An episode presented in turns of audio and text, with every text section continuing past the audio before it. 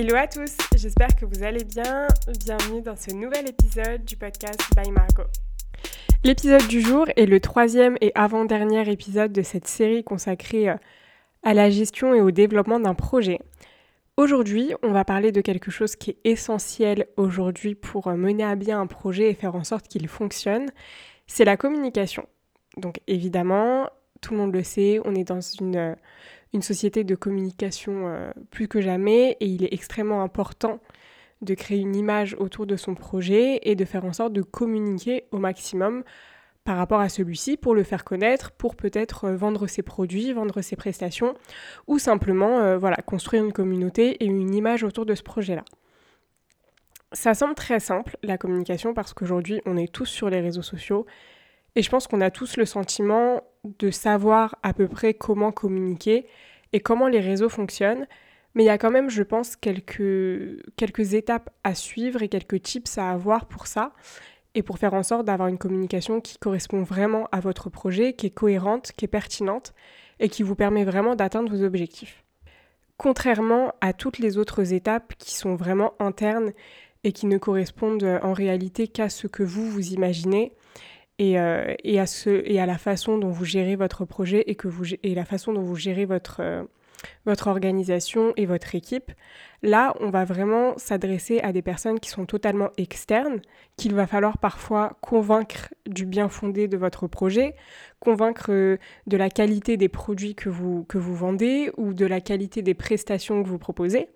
Donc il y a une vraie stratégie à mettre en place par rapport à tout ça. Euh, et, un vrai travail qui se fait et qui est parfois euh, bah, le travail de, certains experts.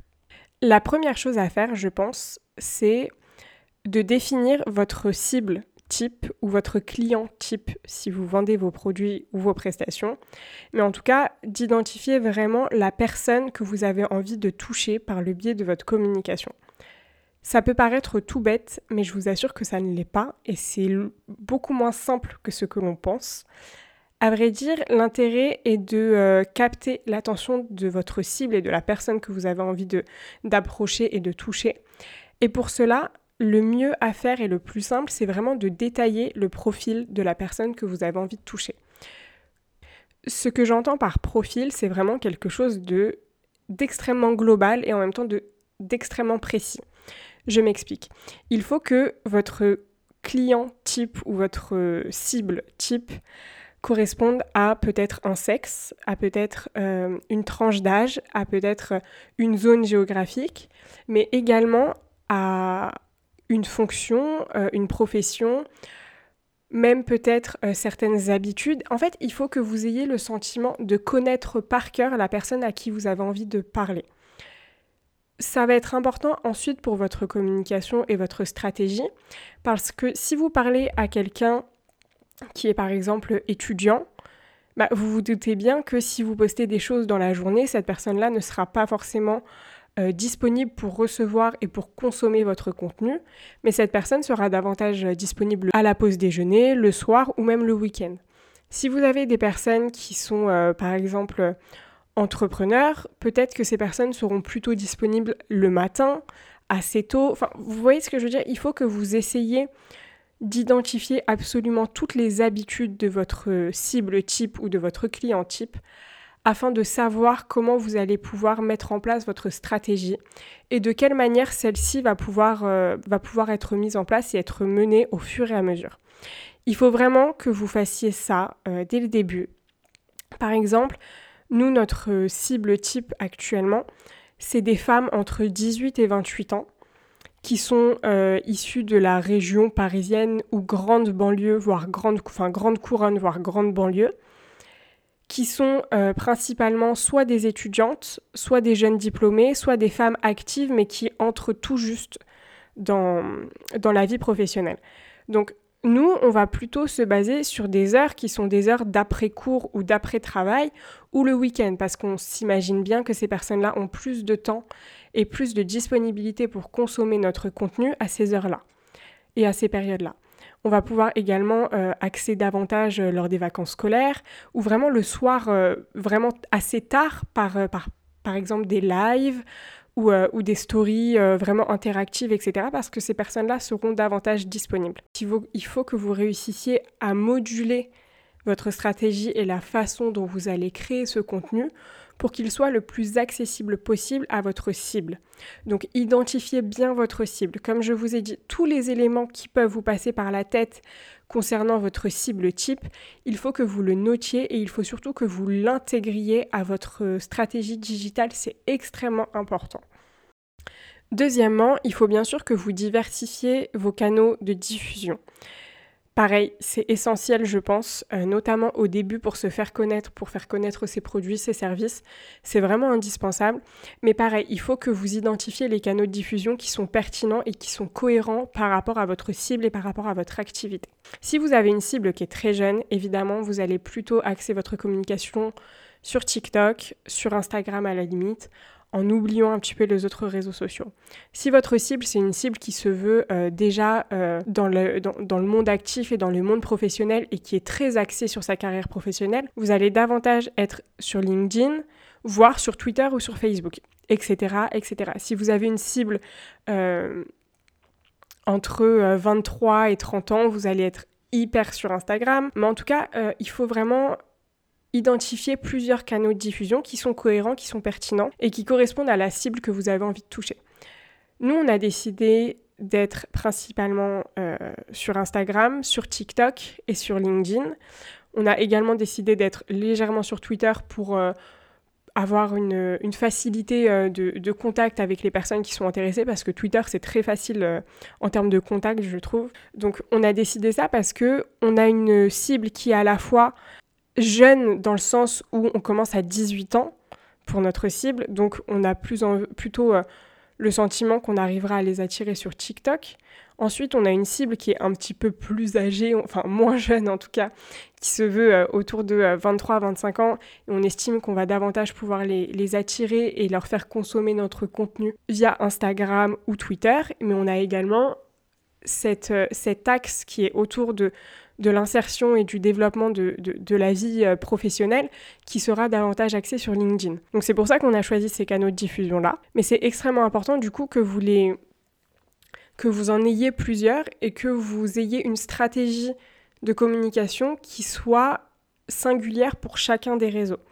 Vous n'allez pas communiquer de la même manière sur TikTok que sur LinkedIn. Vous n'allez pas communiquer de la même manière sur Instagram que sur Twitter. Je sais que ça peut paraître totalement évident, mais sincèrement, c'est important de se le dire et c'est important de le garder en tête. Ce que vous allez euh, proposer sur Twitter en termes de contenu, ça, ça, va être bien moins travaillé et bien moins sérieux que quelque chose qui va être posté sur LinkedIn ou même en post Instagram. Ce que vous allez poster en story Instagram, donc euh, un contenu qui se veut euh, spontané et naturel, va être évidemment euh, moins travaillé que euh, qu'un post Instagram ou même un post LinkedIn. Et, euh, et, pareil pour TikTok, vous allez davantage faire des choses qui se veulent virales et qui sont, qui sont considérées comme des trends sur TikTok parce que c'est ça qui fonctionne et c'est ça qui va faire en sorte que votre contenu soit mis en avant, ce que vous n'allez pas pouvoir faire par exemple sur Twitter. Multipliez vos canaux de diffusion tout en restant pertinent par rapport à votre, euh, à votre projet et cohérent par rapport à votre stratégie de communication et adaptez bien cette stratégie-là à chacun de vos canaux et à chacun des réseaux euh, que, vous utilisez du coup pour votre communication. Vous avez également la possibilité de mettre en place une communication qui est euh, hors réseaux sociaux, notamment par le biais de newsletters et de, et de mailing.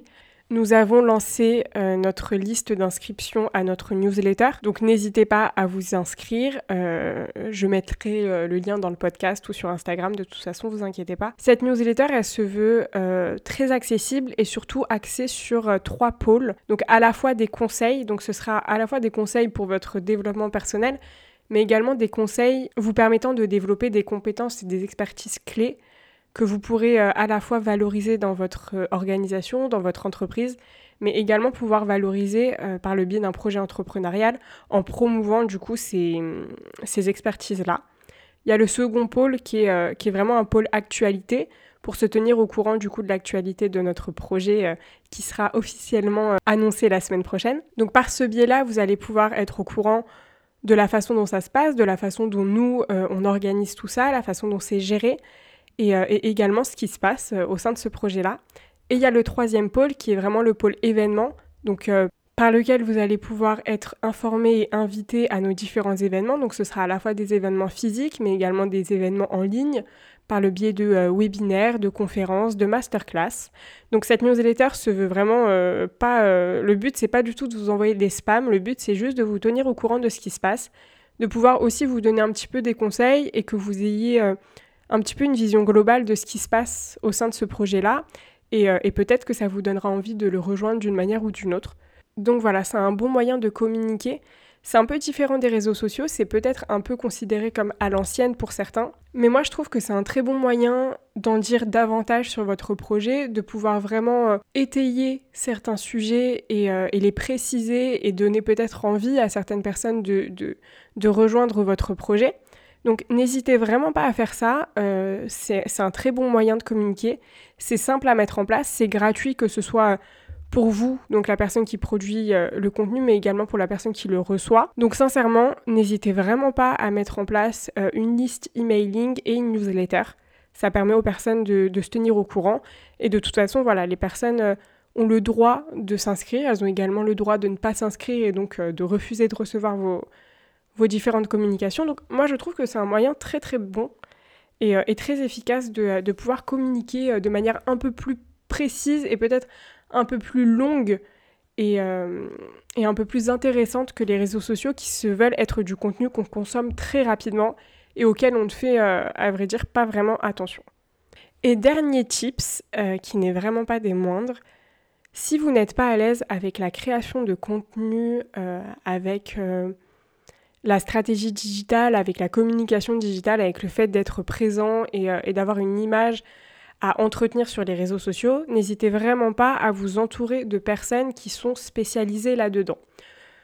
Aujourd'hui, euh, l'ère de l'influence, c'est un peu passé. Donc euh, c'est vrai qu'on a, euh, enfin tout ce qui est small business, etc. Ils ont beaucoup moins recours aux gros influenceurs parce que ça coûte extrêmement cher.